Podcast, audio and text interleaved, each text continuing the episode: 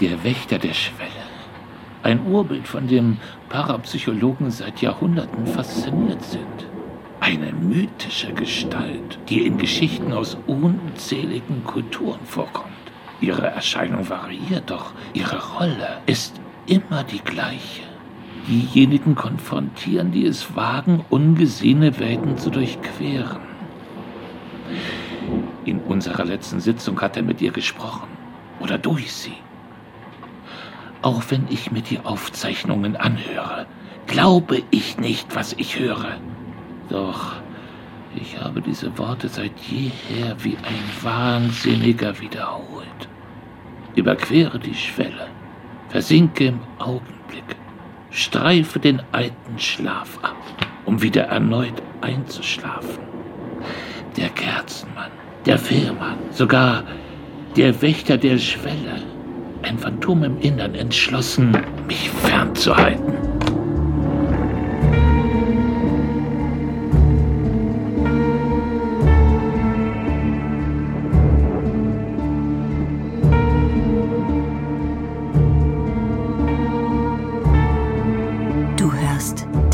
der Albträume. Eine Hörspiel-Fiction-Serie aus der Welt von Little Nightmares.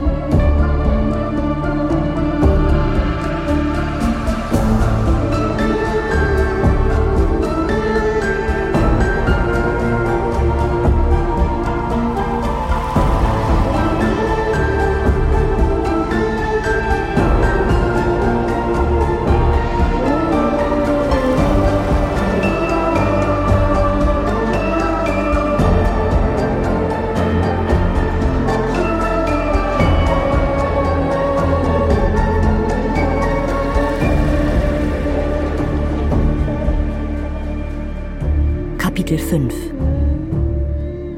Eine Sinnflut des Unvermeidlichen.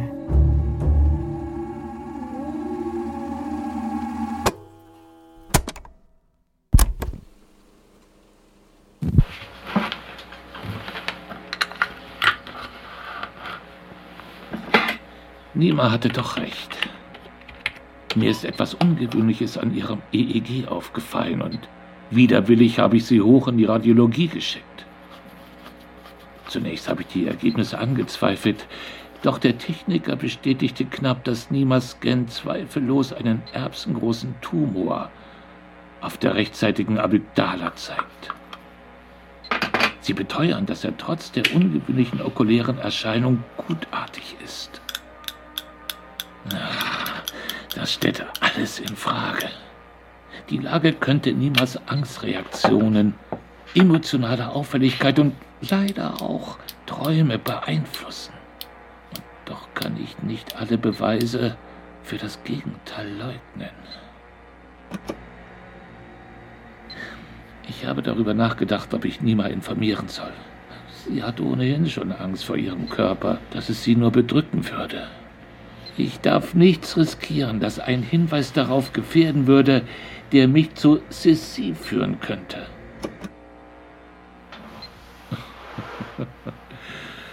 Jetzt denkt bestimmt jeder, der zuhört, dass ich verrückt bin. Doch der Beweis liegt auf der Hand. Niemals verschwinden. Ihre transpersonalen Zustände. Das sind zweifellos Beweise für eine Welt jenseits unseres Verstands. Es war immer in weiter Ferne, doch jetzt weiß ich, dass es einen Zugang gibt. Und sie besitzt die Fähigkeit, diese Welt zu betreten.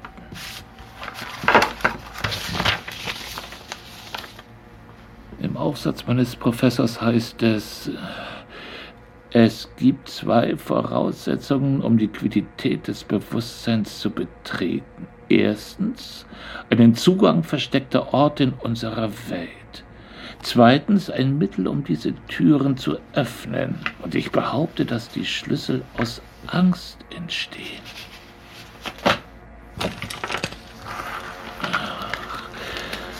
Entweder fehlt mir seine Intelligenz oder seine Besessenheit. Meine einzige Hoffnung liegt darin, meine Arbeit zu beenden.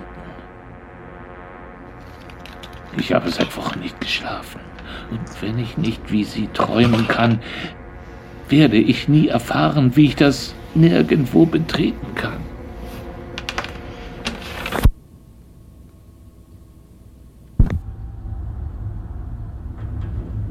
Unerträgliche Herbstnacht. Oder, Nima? Wabern der Nebel, haben sie im Wetterbericht gesagt. Ein einzigartiges Wetterphänomen der Bezirke. Bald beginnt es zu schütten. Doch ein Geschenk hebt vielleicht die Stimmung. Hier. Oh, fast die gleiche. Und in Rot. Eine Chrysantheme wie die, die deine Eltern vor Wochen dagelassen haben. Eine Erinnerung daran, dass ich mich immer noch genauso um dich bemühe wie damals. Hübsch. Sie ist mehrjährig. Sie blüht Jahr für Jahr. So viel tun.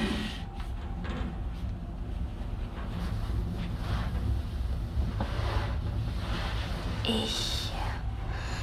Ich glaube, ich bin jetzt bereit, über meine Eltern zu reden. Oh, und warum jetzt? Was hat sich verändert? Weil ich das Gefühl habe, sie zu vergessen. Und vielleicht hilft es, wenn ich über sie spreche.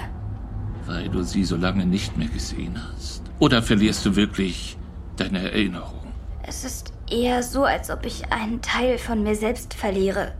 Ich weiß nicht, bin ich das Mädchen hier oder dort? Ein und dasselbe. Von dem, was du erzählt hast, muss es so sein.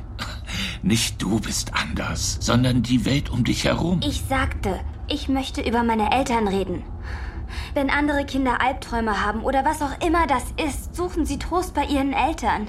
Hier durchlebe ich sie wieder und wieder. Du willst über nichts anderes reden, weil du denkst, du kannst so Sisi finden. Durch mich.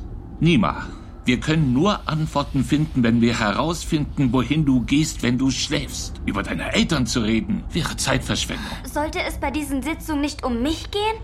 Natürlich.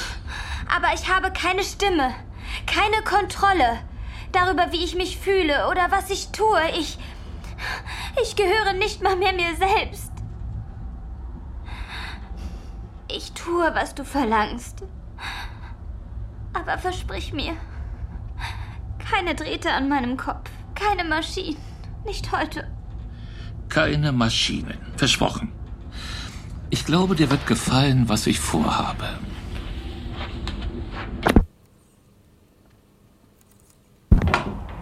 Dieses Bett war für die Schichtarbeit. Dann schlafe ich öfter hier als zu Hause. Oh, nett.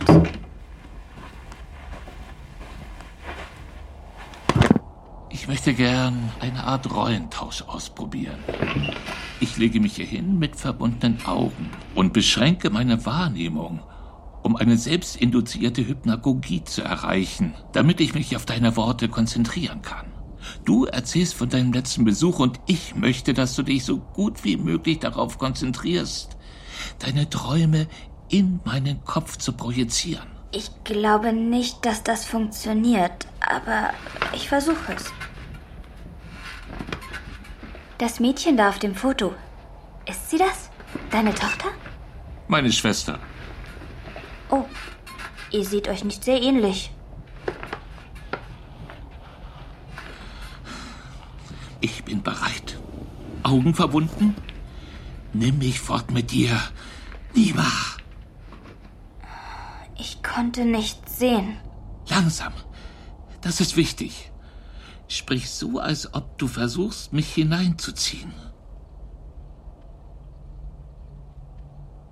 Ich schwebte durch eine Dunkelheit mit nichts zu meinen Füßen. Dann verschwamm alles und ich war an einem neuen Ort. Ein unterirdischer Tunnel mit einem Fluss aus dickem Schlamm, der sich durch den Kanal in der Mitte schiebt. Ich kann es immer noch hören. Klimpernde Schlüssel. Klapperndes Metall. Hörst du es, Otto? Nein. Aber versuch es weiter.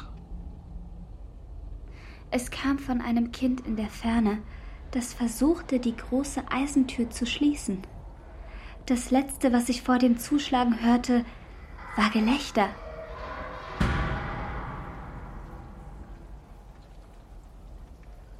Schlamm ergoss sich aus den Rohren entlang der Tunnelwände.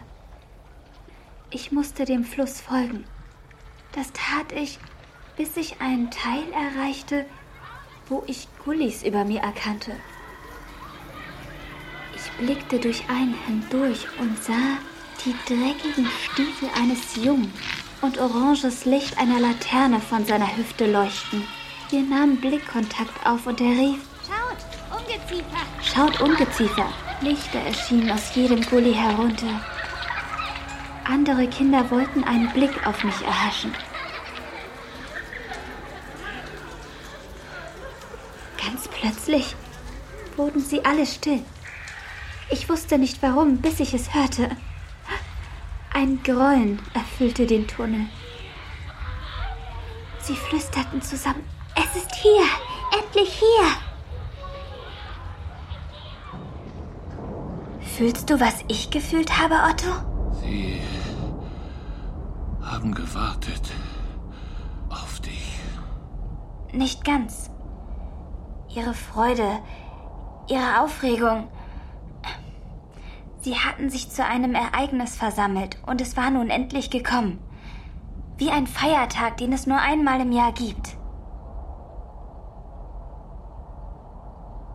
Ich rannte von ihrer Feier weg, einen Tunnel hinunter, bis ich zu einer Kreuzung kam. Überwältigt von der schieren Anzahl der Möglichkeiten um mich herum, schloss ich meine Augen und lauschte.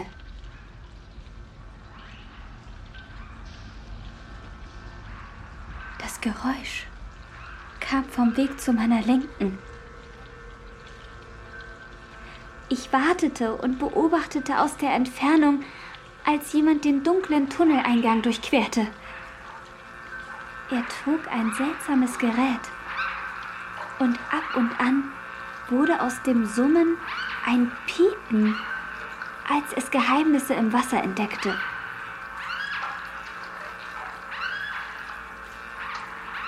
Ich bemerkte kaum den Rest von ihm, doch ich erhaschte einen Blick, bevor er außer Sicht war. Er trug einen schweren Sack über der Schulter und die Dinge darin wandten sich. Doch er verschwand so schnell wieder, wie er aufgetaucht war.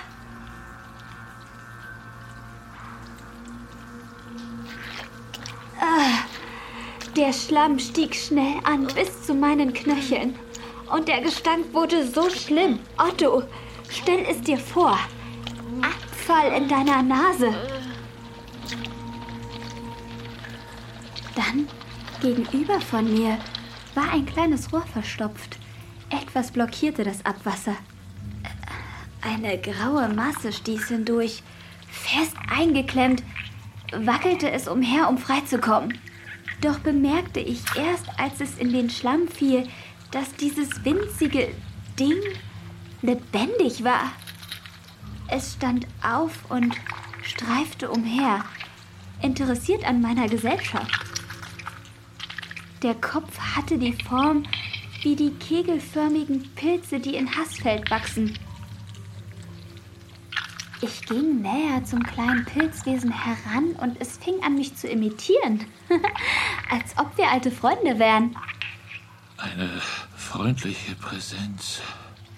Das erste nicht feindliche Wesen, das kein Kind war. Ja, er gehörte dorthin, in diese Welt. Ein Teil davon, statt ein Fremder wie ich. Funktioniert es, Otto? Kannst du den kleinen Pilzkopf sehen? Ich denke schon. äh, Vielleicht. äh, Mach weiter. Ja, lass dich treiben, Otto. Treib davon.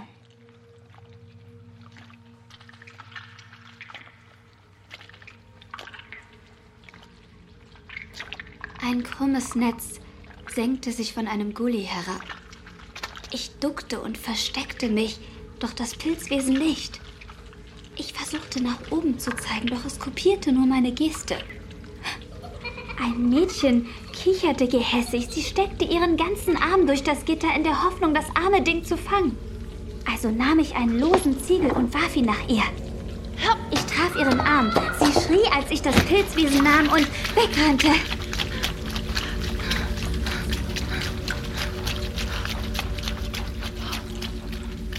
Als wir in Sicherheit waren, setzte ich die Kreatur ab. Sie lief sofort weg. Dann blickte sie zurück, damit ich ihr folgte. Dieser kleine Körper klickte nervös und ungelenk. Irgendwie wusste das Ding, wohin es mich führte. Es hielt erst an, als wir an einer rostigen Tür ankamen, die zu einem Wartungsraum führte. Doch als ich hineinging, entdeckte ich etwas anderes.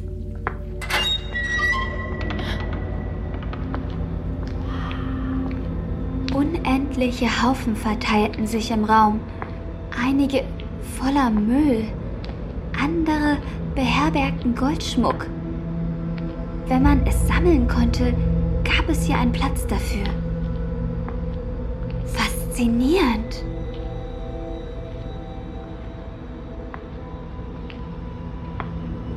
Erst nachdem ich einen Berg Schlüssel betrachtete, verstand ich, woher dieses Zeug stammte. Alles in diesem Raum war über die Jahre durch die Welt darüber gefallen. Das Einzige, was fehl am Platz wirkte, war die Propellermütze eines Kindes auf einem Stuhl. Weggelegt und vergessen. Ich glaube, das Pilzwesen wollte, dass ich das sehe. Als ob ich darauf gewartet hätte, hörte ich, wie sich ein Mann näherte. Die kleine Kreatur versteckte sich in einem Haufen ungleicher Handschuhe und ich zwängte mich ebenfalls dort hinein. Ich spähte hinaus, als er durch die Tür trat und damit anfing, seine Taschen zu leeren. Münzen, Ringe, Schmuck. Als nächstes zog er seinen Plastikanzug aus, der voller Dreck war. Darunter war ein knochiger Körper, seine Wirbelsäule schrecklich gekrümmt. Das, was ich für einen Sack gehalten hatte, den er schulterte, war sein Hinterkopf, wie ein Ballon voller Wasser, pochend und geschwollen. Doch man sah, dass er nicht immer so war. Er hatte sich verändert und wurde irgendwie eins mit der Kanalisation. Ich verstehe nicht. Du glaubst, dieser Ort hat ihn verändert. Wolltest du dich nicht in Hypergogli treiben lassen oder wie das heißt? Sehen, riechen, hören, wie ich es tat. Ich kann scheinbar nicht loslassen. Ich möchte es mehr als alles andere. Versuche es. Das sagst du mir auch immer. Wenn ich mich anstrengen muss, musst du das auch tun. Im Augenwinkel sah ich, wie der kleine Kegel sich davonschlich. Der ballonköpfige Mann war ganz nah und in diesem Moment dachte ich an Fitzbold, an den Jungen mit dem schmierigen Haar, an Rusty. Ich konnte nicht nichts tun, nicht nochmal. Zum Glück ertönte in diesem Moment wieder das Grollen von vorhin, lauter als je zuvor. Das Beben zerstörte die Haufen des Mannes. Der Schrecken darüber brachte ihn in Rage. Also stolperte ich aus meinem Versteck, stürzte zum Pilzwesen und aus der Tür. Ich rannte und rannte. Es war egal, dass der Mann nicht sehr schnell war. Er hatte sein Gerät und das Summen folgte mir, wo immer ich hinlief. Jeglicher Orientierungssinn wurde mit dem Schlamm weggewaschen, der mir jetzt bis zu den Knien stand. Ich lief durch einen Tunnel und den nächsten, blieb stehen in der Hoffnung, ihn abgeschüttelt zu haben. Auf einmal leuchteten die Laternen über mir. Die bösen Kinder hatten uns entdeckt. Wie wild sangen sie. Schnapp ein Geschenk, schnapp ein Geschenk, bevor sie alle weggetrieben werden. Ihr Jubeln wurde lauter und ich sah weswegen. Ein beutelköpfiger Schatten erschien am Tunnelende und schnitt mir den Weg ab. Der Mann und seine Maschine kannten die Tunnel, als wäre die Kanalisation in seine Gedanken gesickert. Ich versuchte zurückzulaufen, doch verlief mich und kam zu einer Sackgasse, eine Ziegelwand. Das Pilzwesen wandte sich hin und her, um freizukommen. Also ließ ich es los und der graue Kegel kletterte auf einen Schuttberg und schlüpfte ohne zu zögern durch ein Loch und verließ mich, obwohl ich sein Leben gerettet hatte. Das Loch, durch das sich das Pilzwesen gequetscht hatte, fing an, Wasser von der anderen Seite zu spucken. Ich zog an den Ziegeln, während der Mann näher trat. Ein Ziegel löste sich. Dann der nächste. Sein Gerät summte unaufhörlich, als ich den letzten Ziegel löste. Das Loch war nun groß genug für mich zum Hindurchkriechen. Er schlug gegen die Wand, griff nach mir, doch ich war schon außer Reichweite. Seine kleinen milchigen Augen guckten mich an, bis die Wände stärker als je zuvor grollten. Der Mann schrak vor Angst zurück. Weder das Grollen hörte auf, noch das Jubeln der Kinder über mir. Das Ereignis, worauf sie gewartet hatten, passierte jetzt. Otto, du bist ja noch wach? Ja, Nima. Ich versuche so sehr zu sehen, zu spüren, was du gespürt hast. Aber ich kann es nicht. Ich habe nicht deine Gabe. Und deine Gabe leitet mich nicht so, wie ich gehofft hatte. Ich würde sofort mit dir tauschen. Ich wünschte, ich könnte dir alles in meinem Kopf geben. Dann wäre ich all das los. Soll ich weitermachen? Ja. Es fühlte sich an, als hätte jemand die Kanalisation genommen und sie vor Wut geschüttelt. Das Wasser stürzte gegen die Wände. Ich stolperte weiter. Der Tunnel wurde breiter und breiter. Ein zweites, leiseres Geräusch ertönte. Geklicke und Gemurmel. Dann erschien sie aus der Dunkelheit vor mir.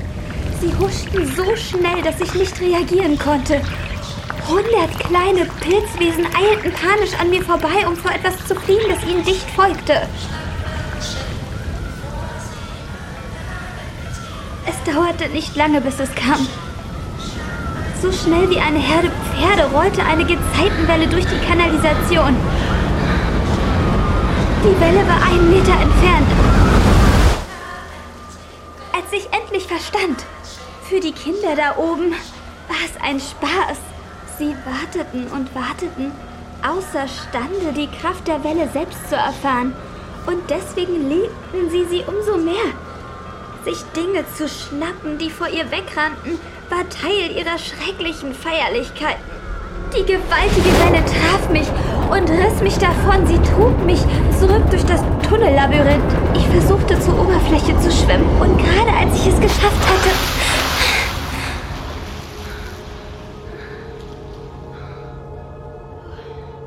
beruhigten sich die Wellen. Ich musste nicht mehr schwimmen und der Kerzenmann erschien. Er trieb auf einer kaputten Tür. Erzähl mir ganz genau von eurem Treffen. Er hat die Antwort, die ich, wir brauchen. Lass dich nicht täuschen. Er ist der Peiniger. Ich weiß nicht, ob das stimmt. Dieses Mal konnte ich in seiner Gegenwart sprechen. Warum bringst du mich hierher? Was willst du? Er antwortete, überquere. Die Schwelle, versinke. Im Augenblick, streife den alten Schlaf ab, um wieder erneut einzuschlafen. Ich rief zurück, warum? Sollte ich? Bevor ich fertig war, sagte er, keine Fäulnis innen, aber außen. Hier werden alle Flüche freigelassen. Mir Rätsel. Er denkt, ich kann sie nicht lösen. Aber das werde ich. Habe ich schon. Ich glaube, es bedeutet, wenn ich mich dieser Welt hingebe, werde ich nicht mehr krank sein. Deswegen habe ich, wenn ich dort bin, keine Kopfschmerzen mehr, keine Parasiten mehr, keine Tests mehr. Das stimmt nicht. Nein. Ich hätte es lieber, wenn er mich mitnehmen würde. Sag das nicht. Weg von hier. Weg von dir. Das will er nur. Er will dich. Vielleicht. Vielleicht hat Sisi sich genauso gefühlt. Erleichtert. Ich ich war noch ein Kind.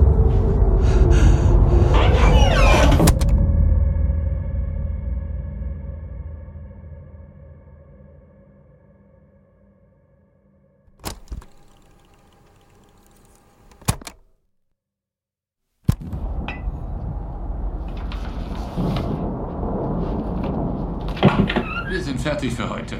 Verschwinde. In dein Zimmer. Geh. Was ist das? Du schnüffelst durch meine Sachen. Da ist mein Name drauf. Das ist mein Scan, oder? Schlaues Mädchen. Was steht da? Dass du etwas hast, das in deinem Gehirn wächst. Ein Tumor. Ich wusste es. Die Heilung, wie schlimm? Ein Gehirntumor ist nie gut.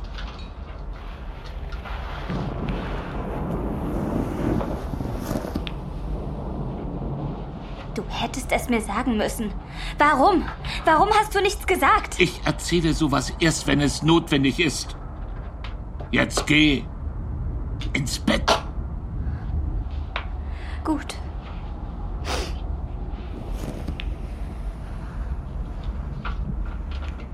Nachdem der Kerzenmann gesprochen hatte, trug mich die Welle am Wartungsraum vorbei. Der beutelköpfige Mann schaute durch das Fenster voller Angst. Er war das Gegenteil der Kinder da oben. Da er hier unten lebte, hatte er keinen Grund, die Welle zu feiern. Stattdessen schätzte er das, was zufällig herunterfiel.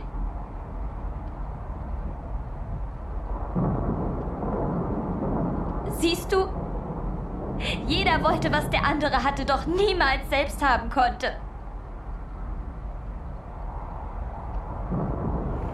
Ich nehme mir heute zwei Süßigkeiten. Nimm so viel, wie du willst und geh.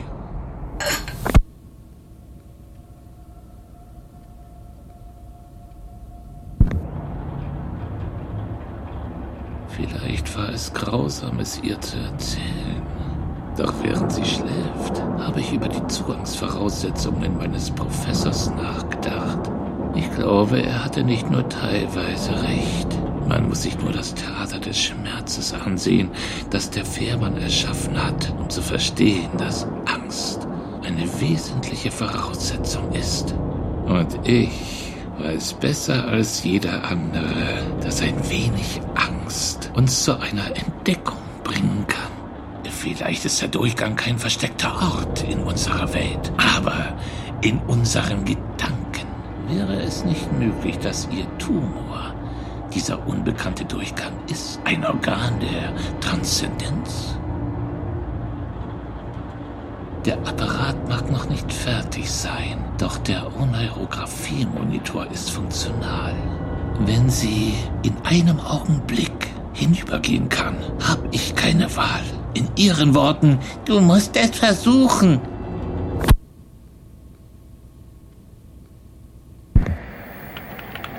Sie hat sich kaum bewegt, als ich sie hierher brachte. Sie wirkt stabil. Sobald sie zu träumen beginnt, sollte der Monitor ihre neuralen Signale visualisieren.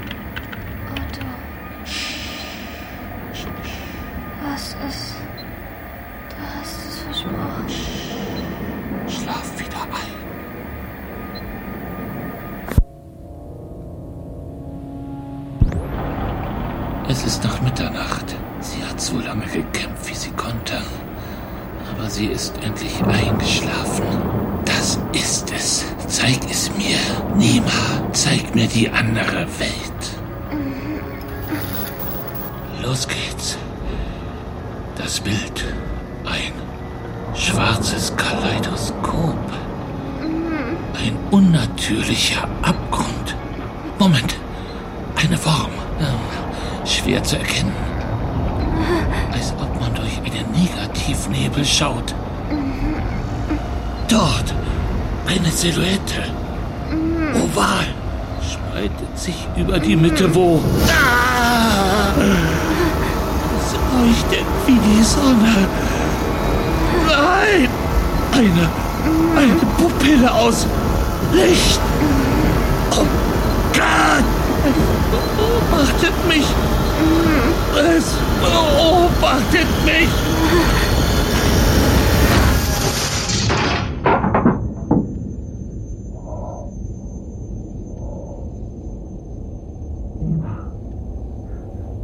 ま今